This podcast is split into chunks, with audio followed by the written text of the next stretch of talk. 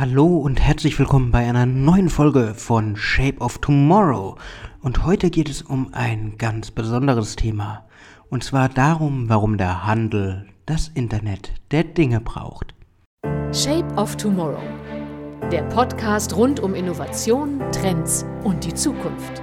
Mit Innovation Profiler Alexander Pinker. Ja, der Handel war in den letzten Monaten doch ein bisschen gebeutelt. Die Pandemie hat ihm ganz schön zugesetzt. Die geschlossenen Läden, die eingeschränkten Möglichkeiten, die haben ein bisschen den Glauben an die Zukunft verlieren lassen.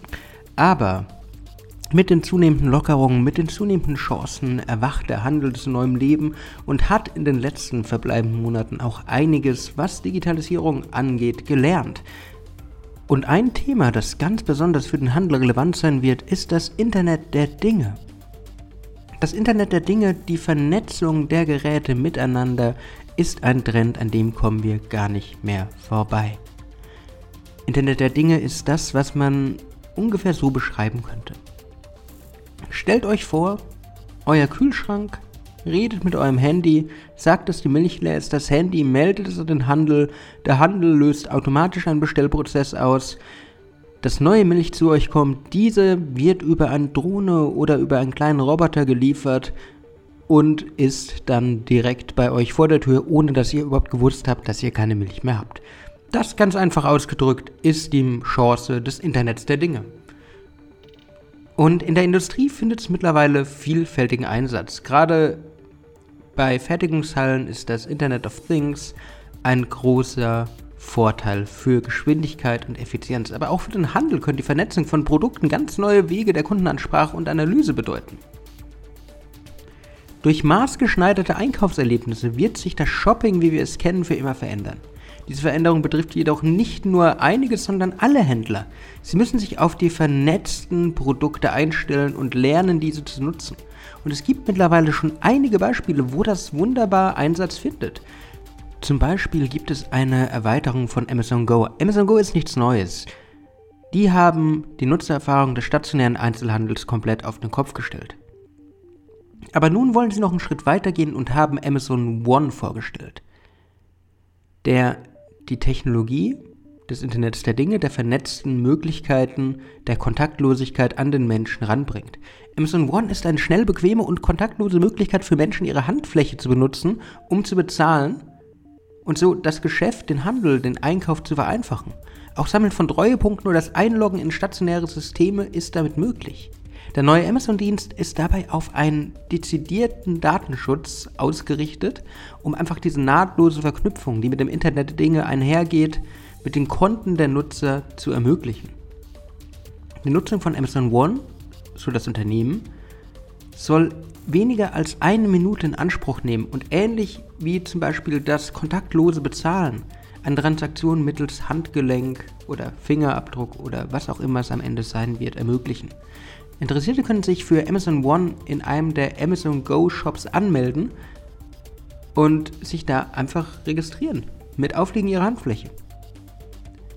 Neben dem Rollout an weiteren Amazon Go Standorten plant das Unternehmen übrigens auch, diesen Dienst an Dritte auszugeben, um diese Wandlung des stationären Handels zum Internet der Dinge zu steigern.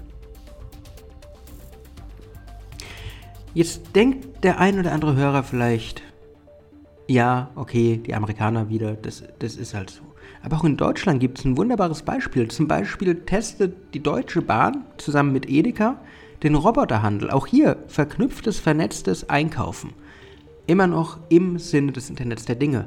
Seit dem Februar 2021 können Besucher den Zukunftsbahnhof in Renningen besuchen und dort ein innovatives Angebot entdecken, und zwar in Form von großen Containern. Gemeinsam mit Edeka Südwest hat nämlich die Bahn den ersten digitalen Lebensmittelmarkt eröffnet. Dort können die Kunden Einkäufe mittels App vorbestellen, direkt am Automaten tätigen und das rund um die Uhr. Hinter den Touchscreens im Laden packen Roboter die Einkäufe zusammen, stellen sie zum Abholen bereit. Alles vernetzt, alles problemlos, alles ganz entspannt verknüpft. Realisiert wird das Projekt am Zukunftsbahnhof im baden-württembergischen Renningen gemeinsam mit dem Startup Smack welches bereits in der Vergangenheit einige automatisierte, IoT-basierte Verkaufsmöglichkeiten aufgebaut hat. Insgesamt soll die Roboter-Filiale E247 rund 800 Produkte anbieten, also sehr eingeschränkt, aber trotzdem genug, wenn man es dringend einfach braucht. Und dabei von Nahrungsmitteln bis zum Drogeriewaren alles anbieten, was das Herz begehrt. Und das ist nur der Prototyp. Weitere Filialen sind bereits in Planung. Wenn es gut angenommen wird, wird ein flexibles, zeitunabhängiges Einkaufen, ein vernetztes Einkaufen, eine Kommunikation zwischen App und Laden und Robotern schon bald möglich. Um jetzt nochmal zurück nach Amerika zu gehen, auch Walmart entwickelt seine Testmärkte weiter, arbeitet mit dem Internet der Dinge. Dieses Jahr zum Beispiel, oder eher letztes Jahr, Ende letzten Jahres, haben sie sich mit den neuen Abstandsregelungen neue Sachen überlegt.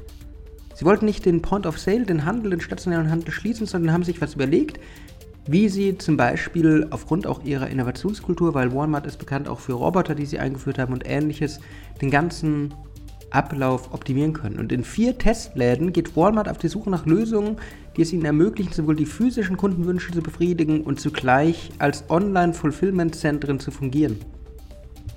Omnichannel-Erfahrungen, völlig neue Prozesse, Konzepte stehen dabei im Vordergrund. In den Läden werden in den nächsten Wochen und Monaten kontinuierlich neue Technologien, digitale Tools, IoT-Anwendungen, physische Verbesserungen und, und, und, und, und, und ausprobiert, um den Mitarbeitern zu helfen, die Kunden besser, individueller, einfacher zu bedienen und auch das Internet zu nutzen, um wirklich zukunftsträchtig zu arbeiten. Und da hat Walmart verschiedene Themen definiert, unter anderem Omni-Sortiment zum Beispiel. Walmart verlagert einen Großteil ihres Bekleidungssortiments in den Onlinehandel und so wollen sie die Kategorisierung der Produkte noch optimieren, damit der Kunde viel besser finden kann, was er sucht. Ziel ist es zu erfahren, welche Produkte sowohl physisch als auch online besonders gefragt sind, um die Kundenerfahrung optimal zu gestalten. Dann Logistik, Schnelligkeit bei der Inventur. Mit ihrer neuen App soll der Prozess beschleunigt werden, indem die Produkte aus dem Lager in den Verkaufsraum gebracht werden. Anstatt jeden Karton einzeln zu scannen, halten die Mitarbeiter von Walmart ein Handheldgerät hoch. Die App nutzt Augmented Reality, um die benötigten Kartons hervorzuheben und damit Geschwindigkeit reinzubringen. Und auch die Erfahrung an der Kasse soll vernetzter werden. Die vier Testmärkte werden neue experimentelle Verfahren an den Kassen aufbauen, um die Transaktion effizienter zu gestalten. Um durch neue Hardware- und Softwarelösungen zu verbessern. Es zeigt auch diese anbrechende Ära des vernetzten Einzelhandels, des IoT-Einzelhandels. Aber wo fange ich jetzt an? Für die Zukunft sind einfach Experimente und Prototypen gefragt. Gerade in Deutschland hat der Handel ein sehr klassisches Verständnis seiner Rolle in der Gesellschaft. Den wenigsten Händlern ist dabei eine große Veränderung ihres allhergebrachten Geschäftsmodells recht. Trotz allem wird sich der Kunde weiterentwickeln und der Händler muss Teil des Prozesses sein, wie es auch die drei Beispiele zeigen. Er muss sich aktiv an der digitalen Revolution beteiligen und neue Produkte und Technologien ausprobieren. Natürlich können dabei Fehler gemacht werden, natürlich kann da Geld verloren werden. Doch durch frühzeitige Partizipation an neuen digitalen Trends kann man gelassener in die Zukunft gehen, wenn diese innovativen Technologien Standard werden. Mit dem Aufkommen des Webs und später der mobilen Technologien standen Händler vor ähnlichen Herausforderungen wie vor dem IoT. Und viele haben sie genutzt. Andere beginnen heute erst mit diesem Versäumnis des nachzuholen, gerade während der Pandemie, sehr stark. Aber es ist notwendig. Einige Händler haben diese Notwendigkeit mittlerweile erkannt. Trotz allem bleiben die Investitionen gerade im Internet der Dinge sehr, sehr, sehr gering, obwohl Effizienz und Geschwindigkeit da so viele Chancen bieten würden. Ohne Produkte, die sich vernetzen können, kann auch der Hersteller keine Daten auslesen und nutzen. Wie es Walmart zum Beispiel möchte. Markenhersteller, Einzelhändler müssen gemeinsam die Chancen der vernetzten Konsumgüter entdecken und nutzen. Sie müssen ihre Produkte in Einklang bringen, um die Vorteile einer individuellen und maßgeschneiderten Ansprache zu ermöglichen. Das heißt, man muss auf die Suche nach Lösungen gehen. Wie bei vielen Innovationen ist auch der Handel kein völliges neues Thema, was man noch nicht mit Innovation betrachtet hat. Es ist kein völliges Umdenken nötig. Ein Blick in die Branchen, die das Internet der Dinge bereits erfolgreich nutzen, kann helfen, eigene Lösungen zu entwickeln. Das Wesentliche dabei ist, dass man die Chancen für die eigenen Sektoren frühzeitig erkennt und sich der operativen, der wirtschaftlichen Herausforderung stellt, dass man ins Handeln kommt. Im Innovationsmanagement nennt man dieses Verfahren eine Rekombination. 80% aller Neuerungen sind eine Rekombination vorhandenen Wissens auf verschiedenen Sektoren und Sparten. Man betrachtet andere Märkte, Produkte, Technologien und wendet sie auf seinen eigenen Alltag an. Genau das ist im Handel gefragt. Der Blick auf die Industrie 4.0, auf die Lagerhallen, auf andere Prozesse über den Ozean hinweg, auf die amerikanischen Lösungen. Und die Frage, welche Bausteine, welche Prozesse, welche Anwendungen, die das Internet der Dinge dort findet, kann man eins zu eins auf den Handel in Deutschland transformieren. Diese Überlegungen sind wichtig, denn wer jetzt nicht mit den neuen digitalen Technologien einhergeht, wird später große Kosten und Mühen aufbringen müssen, um aufzuholen, um es nachzuholen. Man muss einfach aktiv werden. Und das ist mein Appell hinter dieser Folge an alle Händlerinnen und Händler, die vielleicht Hörerinnen und Hörer dieses Podcasts sind. Werdet aktiv, schaut nach Lösungen. Wenn ihr Fragen habt, dann meldet euch, stellt Fragen, ich helfe gerne. Aber probiert wirklich aktiv die Zukunft zu gestalten und Chancen wie hinter dem IoT, dem Internet der Dinge, zu nutzen. Das war's mit der Folge von Shape of Tomorrow für diese Woche. Wir hören uns nächste Woche wieder. Wenn euch der Podcast gefallen hat, würde ich mich freuen, wenn ihr ihm folgt, wenn ihr ein Like da lasst. Sonst bis nächste Woche. Ciao, ciao und eine schöne Restwoche. Bye. Shape of Tomorrow. Der Podcast rund um Innovation, Trends und die Zukunft. Mit Innovation Profiler Alexander Pinker.